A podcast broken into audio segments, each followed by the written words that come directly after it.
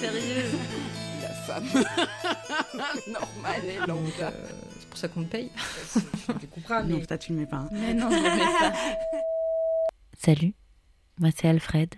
Bienvenue dans cette édition bonus des femmes savantes, un format court de discussion avec l'une des personnes que j'ai interrogées. Aujourd'hui, je vous propose d'entendre le récit de Lucinde, qui a évoqué à mon micro son parcours d'anorexie dans une école de théâtre. Avant de commencer, je souhaiterais vous indiquer les principaux critères recherchés pour diagnostiquer une anorexie mentale chez la femme, comme indiqué sur le site de la Fédération française anorexie-boulimie. Le premier critère est un amaigrissement de plus de 15% du poids initial et ou un indice de masse corporelle inférieur à 17,5. Le second est une lutte active contre la faim et un évitement de tous les aliments qui feraient grossir, fréquemment associés à d'autres manifestations qui ont toutes pour but de perdre du poids. Vomissements provoqués, hyperactivité physique, utilisation de médicaments par exemple. Le troisième critère est une aménorrhée, c'est-à-dire la disparition ou la non-apparition pour les patientes prépubères de règles. Enfin, le quatrième critère est une perturbation de l'image corporelle, appelée également dysmorphophobie, où l'on ne perçoit plus sa propre maigreur, associée à une obsession et une peur panique de grossir. Il est important de connaître ces symptômes afin de pouvoir les identifier, tant chez soi que chez les autres. Si vous êtes concerné, des associations peuvent vous aider et des liens vous sont donnés dans le descriptif de l'épisode. Je ne connaissais pas Lucinde avant de l'interviewer et je n'avais aucune idée qu'elle pouvait avoir souffert de troubles du comportement alimentaire lorsque je lui ai posé cette question. Est-ce que dans ton parcours, tu t'es déjà retrouvé, que ce soit par le sport ou par l'alimentation, à essayer de modifier ton corps pour un projet? Alors, pas pour un projet, mais quand j'étais bah, au conservatoire et que j'ai passé les concours des, écoles supérieures, j'avais tellement travaillé parce que je faisais euh, plus que ça, travailler. Et que je pensais que c'était la seule façon de réussir dans ce métier d'avoir une école. Donc, je voulais une école. Et j'ai eu, euh, le, j'ai raté tous les concours évidemment, et j'ai eu la réponse du conservatoire de Paris euh, négative. Et je me rappelle très bien du moment où j'ai ouvert la lettre et que je me suis dit, ah, j'ai pas été prise parce que j'étais trop grosse. Et c'est une chose, à la, la première chose à laquelle j'ai pensé, tu vois, je me suis dit, ah mais oui, je revoyais les gens, tu sais, le jour où tu passes, tu vois tout le monde en robe de soirée, en machin. Bien sûr, tu viens avec ton complexe de, euh, je viens d'une petite ville, euh, oulala, euh, ils vont entendre mon accent lorrain, ils vont partir en courant. Et je me rappelle très bien avoir ouvert ce truc et j'ai fait un régime, mais à partir du moment-là, un régime mais drastique. J'ai perdu, je sais pas, 10, 15 kilos en quelques mois. Euh. J'ai pas eu plus de concours après, c'était peut-être pas ça la, la vraie raison. Mais oui, oui, je me rappelle très bien. J'ai redoublé, j'ai travaillé trois fois plus qu'avant. J'ai bu 1500 cafés, pris du guronzan toute la journée et fait un régime drastique. Et ça, c'est marrant parce que c'est pas mes, c'est pas mes profs qui m'ont mis ça en tête. Ils étaient même plutôt euh, bienveillants, bienveillantes. C'était pas des gens qui attaquaient sur le physique ou. Ça aurait été peut-être un autre métier que j'aurais pensé la même chose. Je pense que le truc était programmé euh, en tant que en tant que, que femme de penser de toute façon qu'il y aurait peut-être un jour ou l'autre de toute façon un problème avec ce corps. Après évidemment euh, l'exposition de la de, du métier de comédienne sur un plateau euh, renforce ça, faut bien faut l'accepter ce corps c'est- qu'on le regarde. Est-ce que t'as des copines de promo qui ont fait aussi un parcours de, de régime ou de sport à mal Ouais, toutes mes copines de promo. Toutes mes copines. Après ça, c'était après le conservatoire. La formation que j'ai fait, on était cinq filles. Sur les cinq, on était trois à être vraiment, euh, ben deux à être anorexiques clairement, une qui était très très mince et deux beaucoup moins minces, mais carrément minces, tu vois. Mais juste à force d'être à côté de nous, à se dire qu'elles étaient grosses, tu vois. Donc euh, évidemment, ben tu, tu vois, ça se ça se contamine et puis ah oui, toutes. Donc toi aussi tu t'étais retrouvée sur une promo où les, les meufs s'affamaient Ah oui, oui. Ah oui, oui, oui. et il y avait des mecs dans ta formation? Euh, ouais. et ils s'affamaient aussi? Un oui. Un oui qui est un peu plus euh, rond que ce qui pourrait être, euh, je sais pas, la norme dans sa tête. Oui. Lui, oui. C'est fou parce que j'ai vraiment l'impression qu'il y a une transmission de ça qui est extrêmement forte. Enfin, de toute façon, euh, en tant que femme, on est convié très fortement à correspondre à un modèle extrêmement normé. Et du coup, un espèce de truc de rapport à encourager aux troubles du comportement Mhm. alimentaire au Mhm. maximum. Et c'est marrant parce que c'est un, sujet que j'amène depuis très peu de temps dans mes entretiens, et ça a été dû à une conversation avec une copine avec qui moi j'étais en formation, et qui à un moment a pointé le truc de...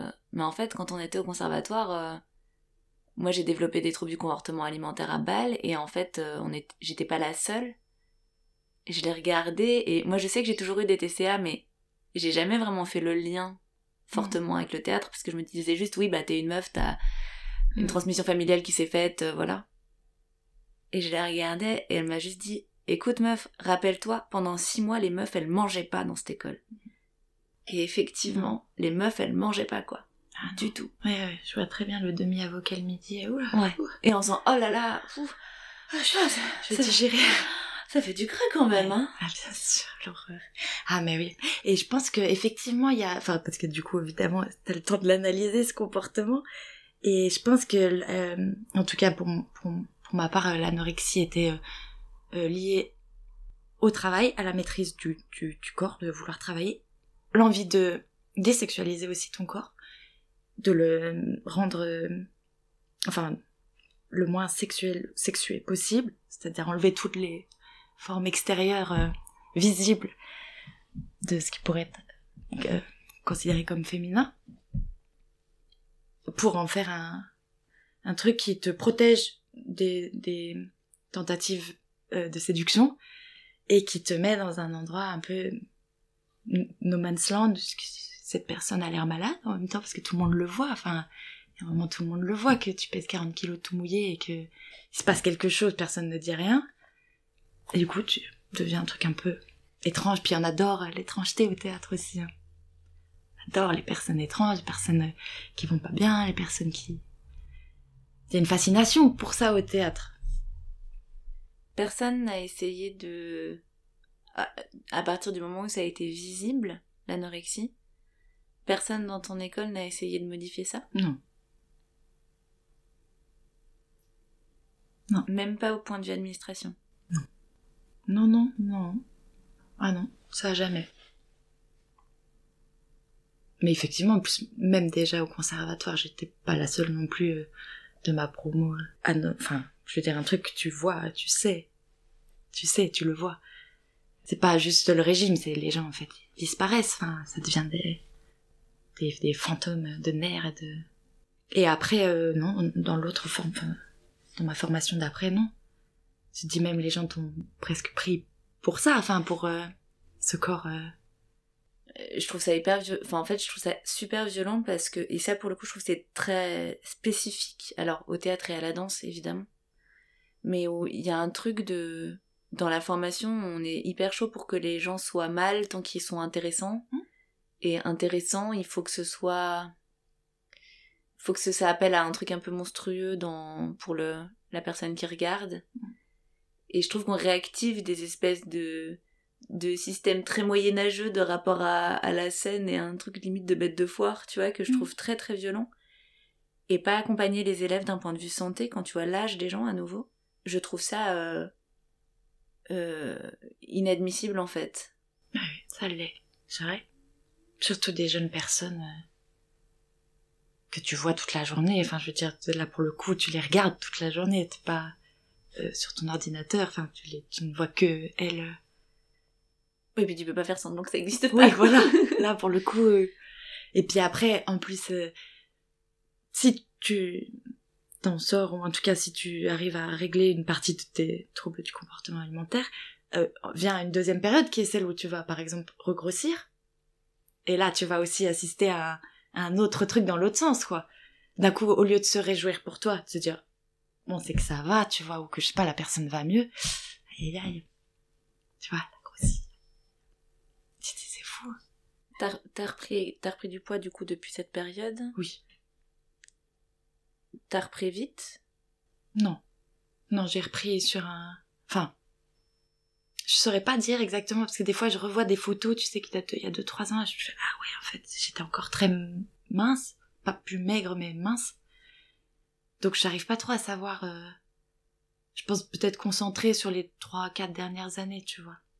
Quand t'as commencé à être moins maigre, ça a été soulevé comme un problème?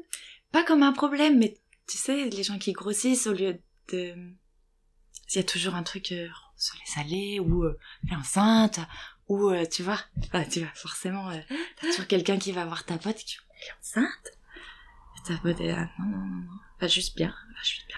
Ah, On a déjà fait le coup aussi.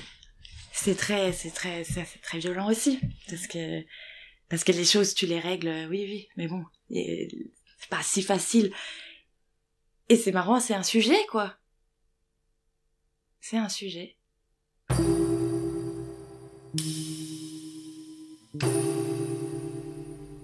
Souvent, le regard que l'on pose sur le corps est fondé sur un ressenti. Le ressenti que la minceur est synonyme de bonne santé. Le ressenti qu'être gros, c'est être malade. Le ressenti qui n'est que l'application de normes sociales très spécifiques à notre époque.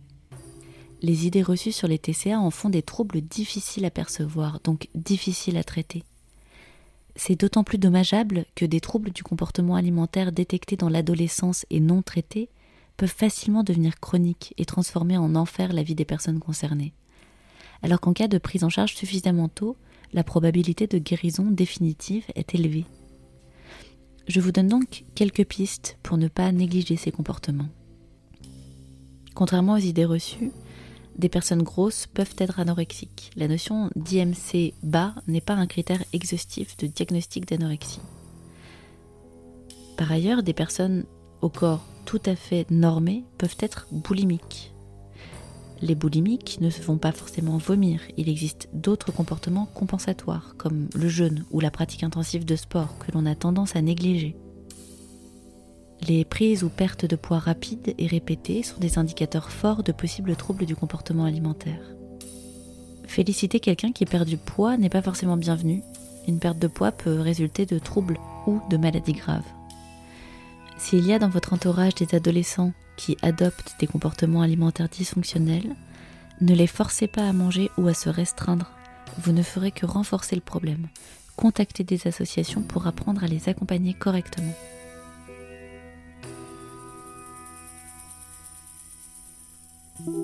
Merci infiniment à Lucinde pour ce témoignage. Je suis bien entendu disponible pour répondre à vos questions sur les réseaux sociaux. Nous revenons pour un nouvel épisode la semaine suivante et d'ici là, Courage, ne lâchez rien.